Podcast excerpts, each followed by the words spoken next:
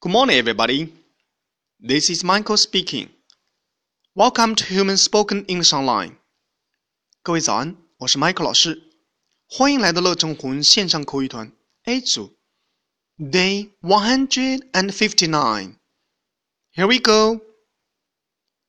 期末考试就要到了，妈妈问小新对期末考试有没有把握？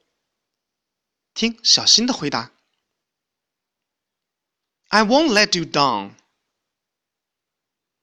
好，小新说的是 I won't let you down。我不会让你失望的。这里面有个很好的一个短语，let blah blah blah down，让某人失望。我们完整来一遍，I won't let you down。